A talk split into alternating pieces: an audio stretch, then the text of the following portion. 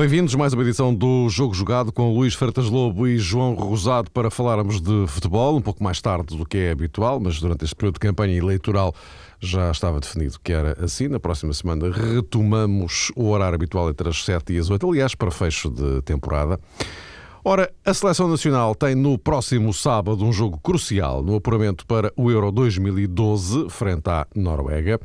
É um tema para desenvolvermos obrigatoriamente, numa altura em que os clubes foram de férias. Mas hoje vamos também conferir a nossa equipa da época, e já não a equipa do mês, obviamente, e também o caso singular do Barcelona, que no sábado ganhou a Liga dos Campeões ao Manchester United daquela forma que se viu. Barça que vai estar no caminho do Futebol Clube do Porto, lá mais para agosto, na decisão da Supertaça Europeia.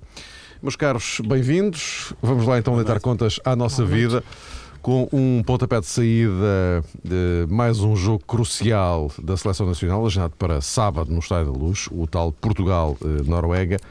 Jogo que convém recordar, em caso de vitória portuguesa, eh, coloca a Seleção Nacional pela primeira vez nesta qualificação na liderança do grupo. Esse é para já o momento, ou melhor, o objetivo central desta partida. Passa necessariamente por ganhar o jogo, qualquer outro resultado uh, para Portugal é péssimo.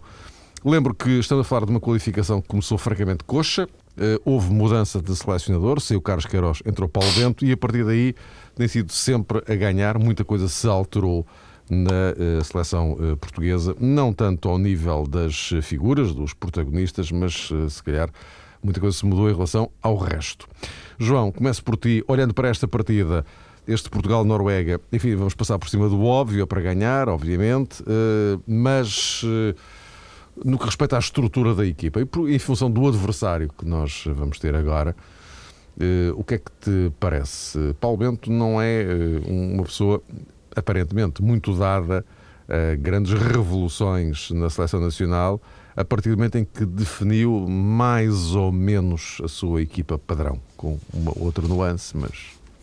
Sim, penso que não vai fazer grandes alterações, Mário. Esta recuperação da seleção portuguesa, os últimos uh, resultados que teve, também estiveram relacionados, na minha opinião, com essa coerência de Paulo Bento, que teve cuidado quando entrou na seleção de recuperar uh, princípios uh, de antigamente que eventualmente estavam perdidos sob outra gerência. Por isso, esta maneira tranquila de revolucionar as coisas quase sem se dar por isso tem a ver com, com um trabalho que Paulo Bento certamente não vai desprezar agora, nesta altura determinante, porque, como é evidente, é um jogo que vale muitíssimo até porque Portugal tem essa possibilidade de, chegar ao comando do grupo depois eh, realmente de um início de qualificação que deixava antever uh, problemas grandes. Uh, nesse sentido, penso que é mais um contributo para Paulo Bento não mexer muito na estrutura da equipa, nem isso faz sentido, considerando inclusivamente a altura do jogo. É, é, é um jogo que acontece já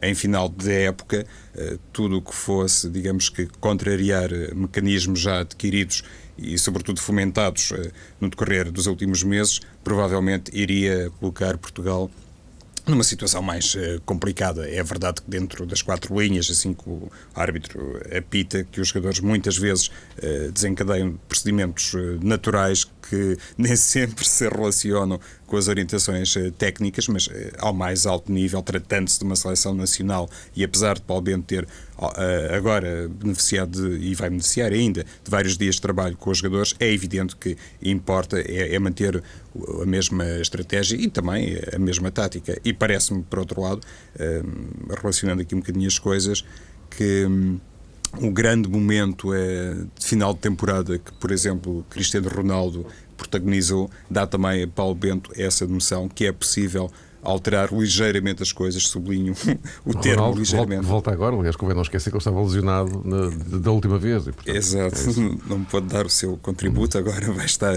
o capitão da seleção portuguesa, presume-se que no máximo, precisamente porque é um jogador que concluiu o campeonato espanhol de uma maneira portentosa, histórica mesmo, e face, uh, digamos que, às últimas atuações de Cristiano Ronaldo, há realmente essa ideia que tem há, há alguns anos, digamos assim, na seleção portuguesa, mas agora provavelmente ganha outra dimensão, que se prende com isto. O Ronaldo pode jogar eh, em várias posições do ataque com igual eficácia e isso, mais uma vez, contribui também para que Paulo Bento não faça alterações sensíveis. Se for preciso mudar alguma coisa no decorrer do jogo, um jogador de classe mundial, como é evidentemente Cristiano, dá essa possibilidade eh, a Paulo Bento.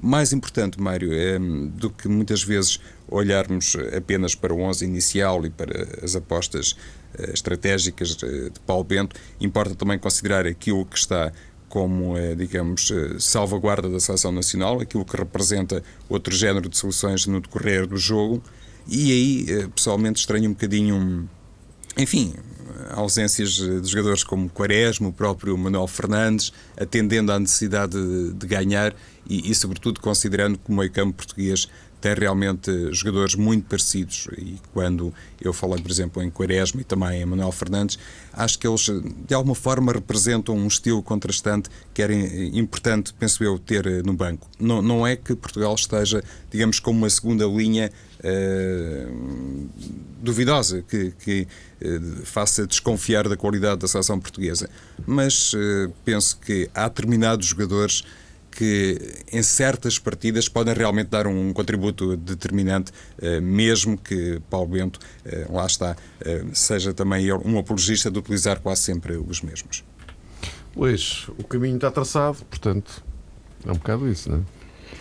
Sim, é um bocado isso, aquilo que o João estava a referir. Portanto, cada selecionador tem sempre, tem sempre como primeiro objetivo, como primeira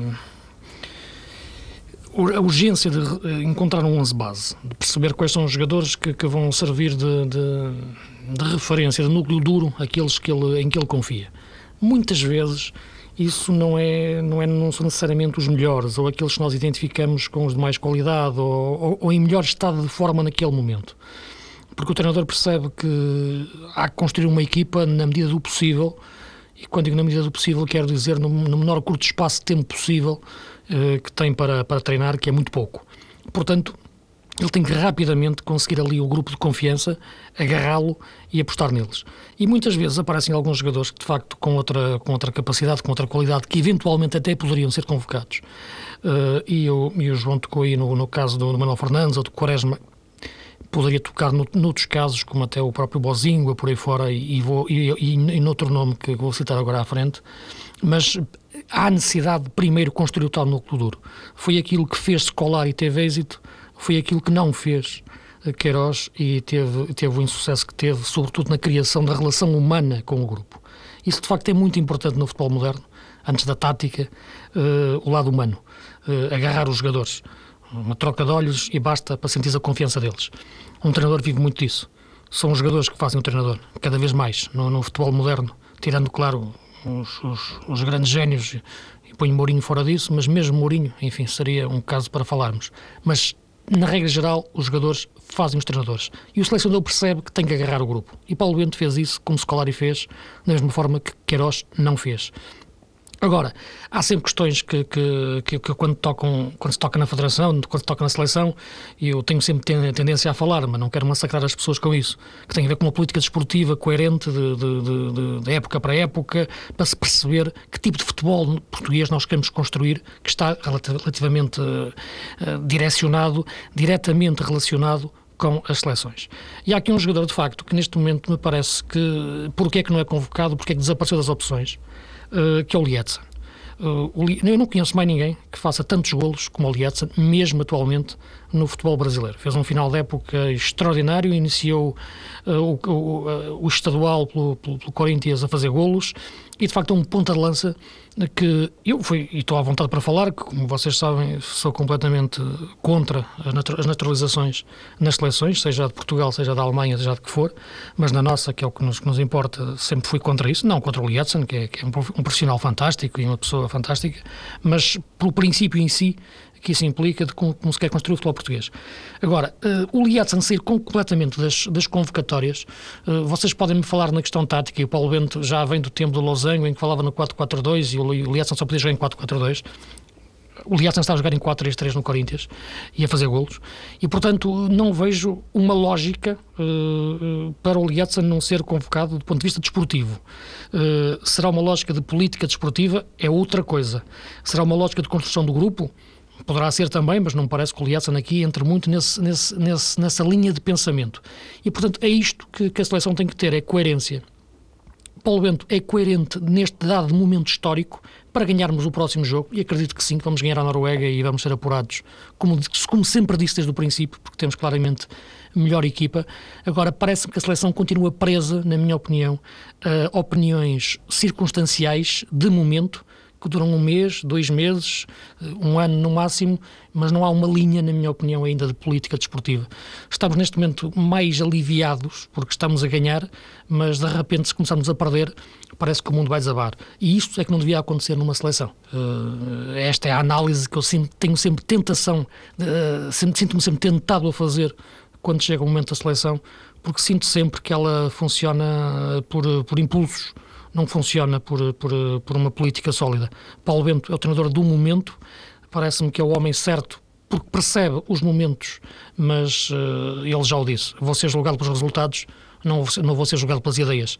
E em função dos resultados, acredito que sim, como disseste, estamos no bom caminho, vamos ganhar. Agora, a partir daí, já não sei mais. E isto, a seleção, devíamos ser muito mais do que só o mero simples resultado do próximo jogo. Eh, falaste do caso eh, do Edson, eh, Luís. Realmente, hum, se calhar, é, era possível imaginar uma explicação dessa natureza, passa a presunção, porque realmente preservar o grupo, se calhar, de influências que na ótica de Paulo Bento não serão inteiramente positivas, pode ajudar-nos a entender esta exclusão de, do Lietzen, que realmente é um, um pouco enigmática. E eu estou a dizer isto porque ainda recentemente a seleção uh, deparou-se com um caso que teve a ver com declarações de Pepe, ainda a propósito do antigo selecionador. E isso causou, evidentemente, mal-estar e provavelmente uh, os responsáveis uh, da Federação, ou pelo menos quem tem a seu cargo a política de, de comunicação, já não foi a tempo de parar aquela tempestade que acabou por ser desencadeada por Pep. Eventualmente tudo isso terá também eh, convidado Paulo Bento a fazer uma escolha mais eh, tradicional, até porque aconteceu agora outro episódio na seleção. Na minha perspectiva, Uh, poderia ter sido evitado, e falo daquelas declarações de Fábio Coentrão, uh, que se manifestou já inteiramente disponível para o Real Madrid e, naturalmente, tem todo o direito a pronunciar-se sobre o seu futuro, mas uh, no âmbito da seleção portuguesa, considerando a fase crucial e o jogo tão importante com a Noruega, se calhar teria sido preferível que Fábio Coentrão se resguardasse ele próprio um pouco mais e tivesse mais cuidado com, com estas uh, declarações. Muitas vezes, isso acontece com, com frequência sempre que, uh, enfim, se realiza uma fase final de um campeonato do mundo ou do campeonato da Europa, os jogadores são aconselhados, e eu digo aconselhados, se calhar posso dizer proibidos, de se pronunciarem a propósito do, do futuro, dos contratos que vão elaborar na sequência de exibições mais ou menos brilhantes. E, e parece-me, evidentemente, que Fábio Coentrão também tem a experiência suficiente para perceber que às vezes é preferível adotar uma postura mais eh, defensiva nas palavras para realmente respeitar esse cuidado que é importante sempre ter com o ambiente no grupo de trabalho e para que não se criem uh, focos de desatenção que eventualmente podem prejudicar uh, a seleção. Se me perguntarem se eu acho que isso vai ter muita influência no rendimento de Fábio Coentrão se for titular contra a Noruega, eu acho até pode não ter influência nenhuma, mas nunca se sabe. E aqui a questão não é olhar especificamente para o perfil de, de Coentrão, para a sua maneira de ser, inclusive fora das quatro linhas, mas pensar no todo, pensar no grupo. Isto é que é importante, porque há jogadores que suportam melhor estas uh, pressões, digamos assim. Há, há, jogadores que aproveitam até muito bem o facto de serem uh, bastante citados. Mediaticamente para se mudarem de clube e, e, há outros que se aguentam menos bem, desculpem a expressão, com estas uh, histórias. Por isso, acho que a seleção portuguesa, neste âmbito, também poderia ter adotado aqui uma, uma posição mais tradicional. Embora me pareça que o Coentra não é lá muito dado a, não é, a ficar Mário. muito perturbado, pelo contrário. Mas, mas lá está a tal questão do grupo Sim, que o Luís também falava sobre grupo, o Lietzen. Luís, é? Luís, sobre isto também. Sim, parece-me que, que não, não, acredito que o Fábio vai ficar muito perturbado por isso também, mas, mas o que, que o João estava a referir faz sentido e vem, vem num bocado na ótica que estava a referir, que é a tal criação do, do grupo antes da tática. Tem a ver com política de comunicação, como é evidente, e, e é lógico que, que o, o, João pegou no aspecto das declarações do PEP no, na, na última concentração, uma das últimas concentrações a propósito de uma, de uma polémica com, outro, com o antigo selecionador nacional, eh, e isso de facto foi um momento, um momento infeliz do, do Pep. Agora, eh, não é o Pep em si que, que a mim me, me, me importa, porque o Pep eh, é um jogador como os outros. Agora, o problema é que para aquilo acontecer é, é não existe antes uma política de comunicação verdadeiramente estabelecida na Federação para prever este tipo de situações. Não estou a falar do seu responsável de comunicação, o Onofre, que é de facto um profissional fantástico, não é isso que eu estou a referir, mas vem de tudo, vem de uma, de uma cultura que tem que, estar à volta do, da, da, da Federação Portuguesa de Futebol, que, que é necessário para se criar uma política, um discurso, algo que faça tenha algo, algo de coerente, que faça sentido ao longo dos anos, para se construir um futebol verdadeiramente em Portugal com identidade própria, jogar à Portugal, jogar à portuguesa. Uh, e é isso que, que, que, eu gostava de ver nas nossas seleções. As nossas seleções continuam a viver em função de, de impulsos, como já referi, entre Scolari, Queiroz e Paulo Bento não há pontos de contacto possíveis. O, o seletor nacional é o mesmo, o vice-presidente para as seleções é o mesmo há muito tempo. Não está em questão as pessoas em si, está em questão a ideia, as ideias, a cristalização das ideias e a falta de capacidade de adaptação aos novos tempos, em muitos sentidos, que eu acho que a Federação Portuguesa devia ter. Já não falo nas condições para treinar, já não falo na, na, na história da Casa das Seleções, já não falo no estado em que está o Jamor, já não falo da, fal da falta de articulação entre as várias seleções e todos, todos os seus escalões, já não falo em tantas coisas que de facto tornam a seleção portuguesa apenas naquilo que é o próximo jogo. Se ganhar no próximo jogo parece que está tudo bem, mas de facto não está. Meus caros, vamos avançando até porque daqui a pouco eh, vamos falar um bocadinho sobre o Barcelona que se atravessa no caminho do Futebol Clube do Porto, na Supertaça Europeia. Mas antes disso, uh, proposta, Luís, começaria agora por ti. Vamos olhar Sim. para a nossa equipa da época. Isto no que respeita aos clubes. Uh, encerrou olhando para esta temporada 2010-2011, uh, qual é que seria a tua equipa ideal?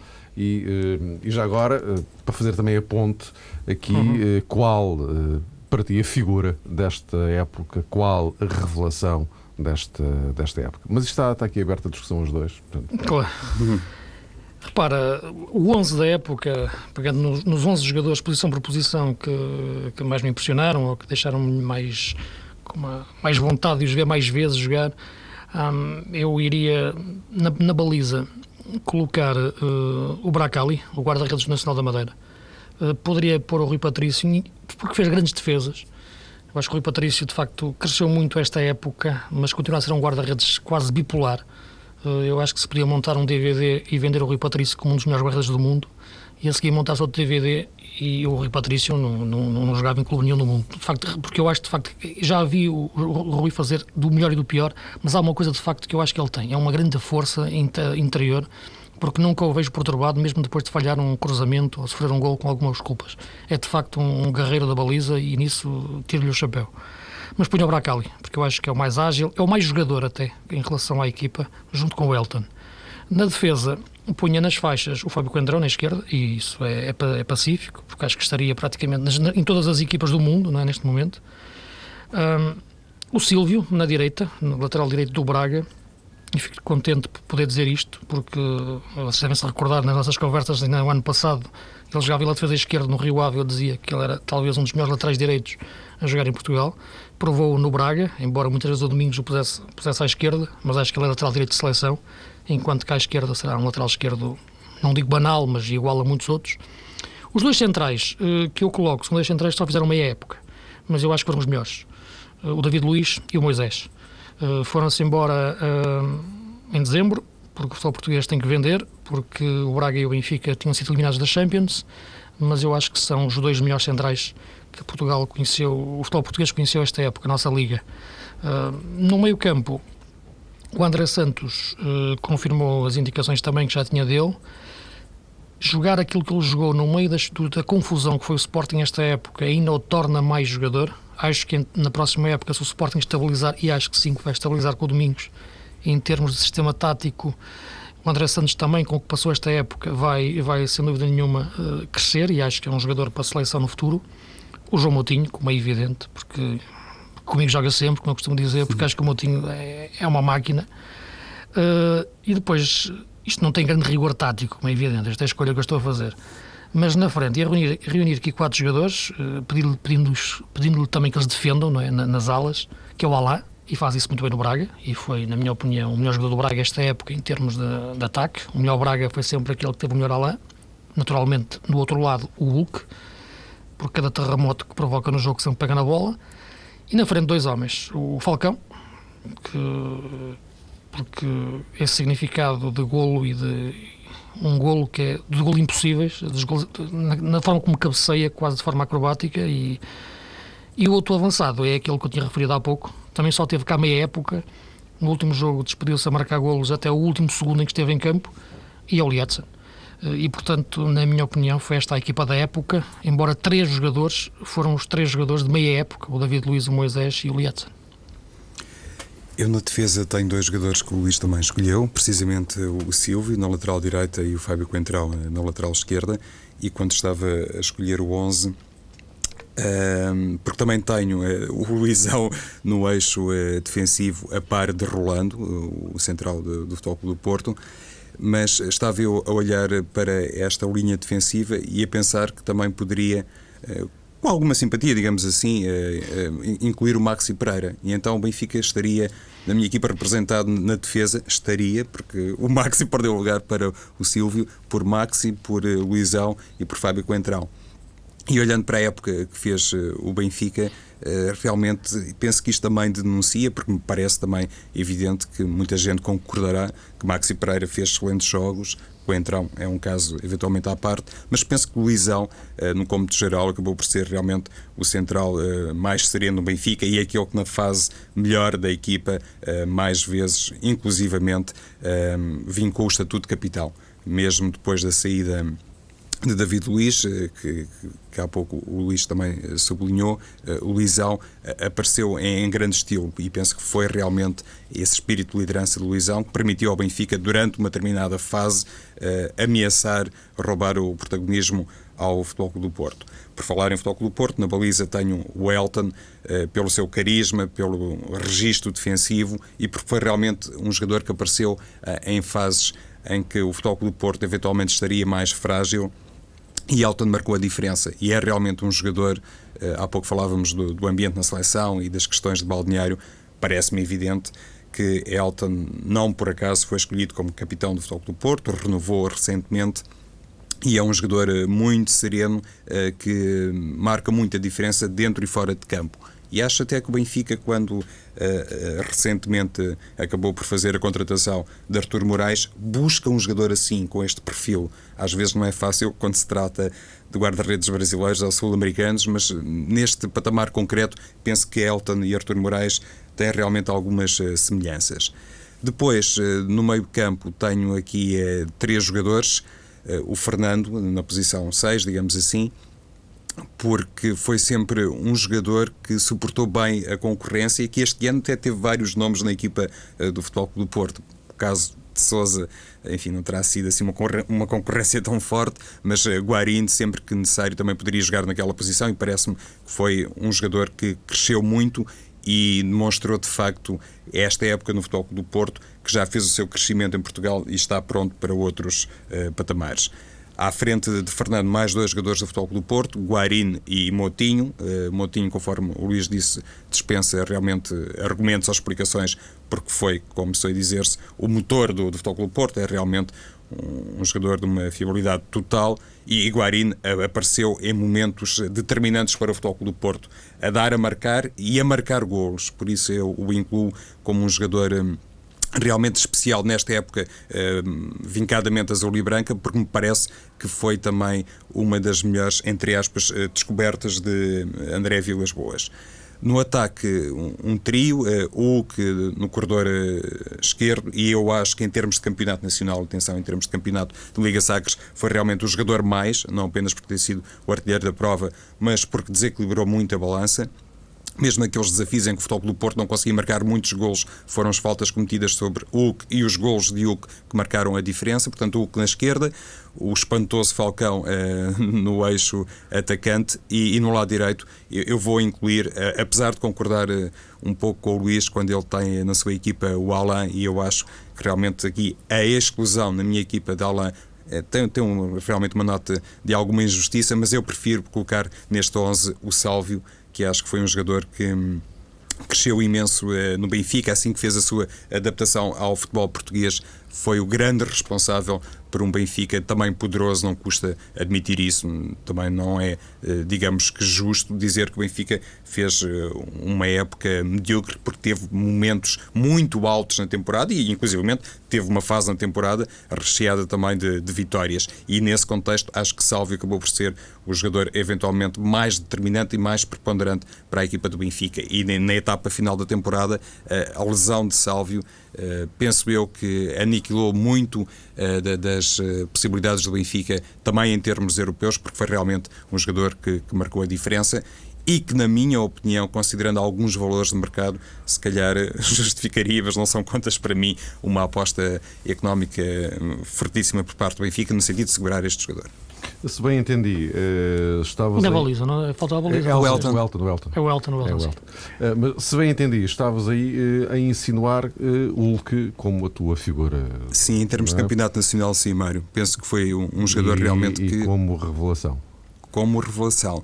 Tinha aqui vários nomes mas uh, o central de Vitória de Guimarães, o Nediai, que ficou agora de fora das opções de Manuel Machado na final da Taça de Portugal, parece-me ser uh, realmente o, o, jogador a revelação uh, neste sentido. Não o conhecia, penso que tem realmente características que o podem conduzir a outros voos. Eu tinha aqui vários nomes, Mário, tenho Sim, pois, anotado o Zeca, o Ruben Brígido, o Caetano, o Júlio Alves uh, do Rio Ave, que parece-me ser também um jogador, aliás, o seu percurso agora nas seleções aponta para isso, a seguir com muita atenção, mas olhando para, para todos estes e, sobretudo, para o, o número de, de, de jogos disputados e, e aquilo que realmente impressionou pela descoberta, no meu caso pessoal, como é óbvio, penso que Nadiai eh, merece, digamos que aqui, o estatuto de jogador revelação da temporada. Luís, e o que é que tu pensas? Num caso e noutro, revelação, figura, Sim, eu em relação à revelação tinha pensado mais na ótica de, do jogador que tenha atingido um patamar mais. tenha dado um salto maior na carreira em termos de, de, de qualidade, em termos de, embora já, já, já fosse conhecido. Partilho de, dos nomes que, que, que, o João disse, desses todos que ele referiu. Tenho curiosidade de ver a evolução do, do Ruben Brígido no, do, do Leiria, porque eu acho que é um miúdo com, com grande capacidade. Mas aqueles que parecem-me serem a revelação a nível do patamar que atingiram são o Silvio e o André Santos. O Silvio com uma transferência de milhões para o Atlético Madrid, o André Santos, na minha opinião, abre espaço para jogador de seleção. Mas o Silvio ultrapassou as minhas expectativas. Como lateral direito, pode fixar-se na seleção e entrar eh, por cima num, num, campeonato espanhol. É de facto fantástico, quando há, há dois anos ainda estava a jogar numa segunda divisão, antes de ir para o Rio Ave. Uh, o jogador da época, não só pela Liga, porque de facto o Hulk tá, terá tido um impacto maior na, na, na, Liga em si, mas pela época toda uh, o Falcão. Porque de facto os golos que ele fez e a forma como ele marca golos de cabeça é de facto fabuloso. E, e portanto, Falcão, porque é, é, é um jogador que, que neste momento eu acho que é o melhor ponta de lança a jogar na Europa. Se não é, não é. É uma opinião. É difícil. Não, mas, não, não, é? não, se não é, eu estava aqui a pensar, se não é, também estava aqui a puxar pela cabeça. Quem é que é? Que, então, pois, é? exato. O problema era um bocado esse. Talvez mas, o Cristiano. Talvez, talvez, Sim, é, é, pois, é, é outra coisa. Sim, Uh, não é comparável. Nem Mas, o Messi, né? também claro, vai ser um claro, falso claro, claro, para, fazer, claro. fazer a ponte para, para a nossa conversa do Barcelona. É o tal ponta de lança mentiroso, como ele diz. Joga a 9, mas desaparece da posição 9 durante muito tempo. Exatamente. Olha, a propósito, temos meia dúzia de minutos para olharmos este, este Barcelona. Eu acho que não, enfim, não vale a pena aqui a repetir eh, aquilo que nós também já andámos aqui a dizer a época toda, não é de agora. Eh, de facto, aquilo foi em Wembley foi um, um show do, do Barcelona. Eh, em relação a isso, estamos todos, todos de acordo. Um daqueles, daqueles, daqueles performances que dificilmente alguém consegue esquecer. Mas uh, o Barcelona vai aparecer no caminho do, do Porto e, uh, Luís, uh, em Espanha, nestes, nestas últimas horas, porque o jogo foi no sábado, nestas últimas 48 horas, na comunicação social espanhola, teve muita conversa justamente à volta do, do, do jogo com o Porto. Uh, até que ponto é que o Porto do André Vilas Boas, e agora vamos pôr aqui de lado a troca de galhardetes entre o Guardiola e o André Vilas Boas, enfim, pronto, são simpáticos um para o outro e tal, é normal, um ganhou a Liga dos Campeões, outro ganhou a Liga Europa, enfim, é natural. Agora, uh, mas a, a discussão centra-se um pouco até que ponto é que uh, este Porto do, do André Vilas Boas não, não, não acabará por ter, eh, digamos, outro tipo de soluções, não muito evidentes, mas outro tipo de soluções para complicar mais a vida ao Barcelona do que, por exemplo, o Ferguson fez com, com, com Manchester. Vamos ver, é, é difícil responder a isso agora, porque ainda vamos ver também como é que o Porto vai evoluir. Estamos a falar de uma pré-época, uhum. mas uh, é difícil com alguma equipa combater este Barcelona com a sua própria identidade. Isto é, eu acho que a identidade do Barcelona contra a identidade do Porto, o Barcelona ganha. Uh, a identidade do Barcelona contra a do Manchester United, o Barcelona ganha. A identidade do Barcelona contra a identidade do Real Madrid, o Barcelona ganha. A identidade do Barcelona contra um Real Madrid montado em contra-estratégia, só pensado para anular aquele ponto do Barcelona, anular ali o espaço do Messi, comer ali o flanco esquerdo, tira um ponta de lança e mete, uma, e mete mais um médio uh, para lhes comer ali uh, o espaço do Iniesta e do Xavi e de repente eles não jogam. Uh, aí será, talvez, é possível amordaçar o, o, Barcelona. Foi o que fez o, o Mourinho com o Inter, era o que ia fazendo com, com, com o Real Madrid. Portanto, neste momento, eu acho que é impossível jogar de, de, igual para igual com o Barça em termos ideológicos. E, portanto, tem o Porto capacidade ou vontade de fazer, montar uma contra-estratégia para jogar contra o, o, o, Barça, como o Mourinho fez com o Real Madrid? Eu acho que isso não está na gênese do André Vilas Boas. Pelo que vamos ter um jogo de, de identidade contra identidade e aí o Barça é claramente uh, favorito, uh, porque de facto é não só pela posse de bola em si, isso é o que se fala mais no, no, no, Barcelona, mas há aqui um aspecto que eu acho muito importante: é que para o Barça ter aquela posse de bola tão esmagadora é preciso uma coisa antes, é recuperá-la rapidamente quando a perde. Isso de facto é o grande segredo do Barcelona: é que recupera a bola pouco depois de a perder, não dá espaço, não dá tempo para o adversário ter na, sua posse. Se o Manchester tivesse quando, quando tinha a bola, até conseguia tentar criar algum perigo. A verdade é que o Barça não o deixava ter. Será o Porto capaz de ter a bola o tempo suficiente para também ser uma equipa de posse contra o Barcelona, porque essa é que é a grande, grande confronto, duas equipas de posse frente a frente, mas não basta, porque vai haver sempre mais posse do Barça e o Porto terá que jogar mais em menos espaço de tempo, o que é claramente muito difícil. Há uma coisa que me impressiona muito, mesmo ao mais alto nível e, e sem desprimor algum, era o que faltava para um jogador como Mascherano, que é o facto de ele jogar como central.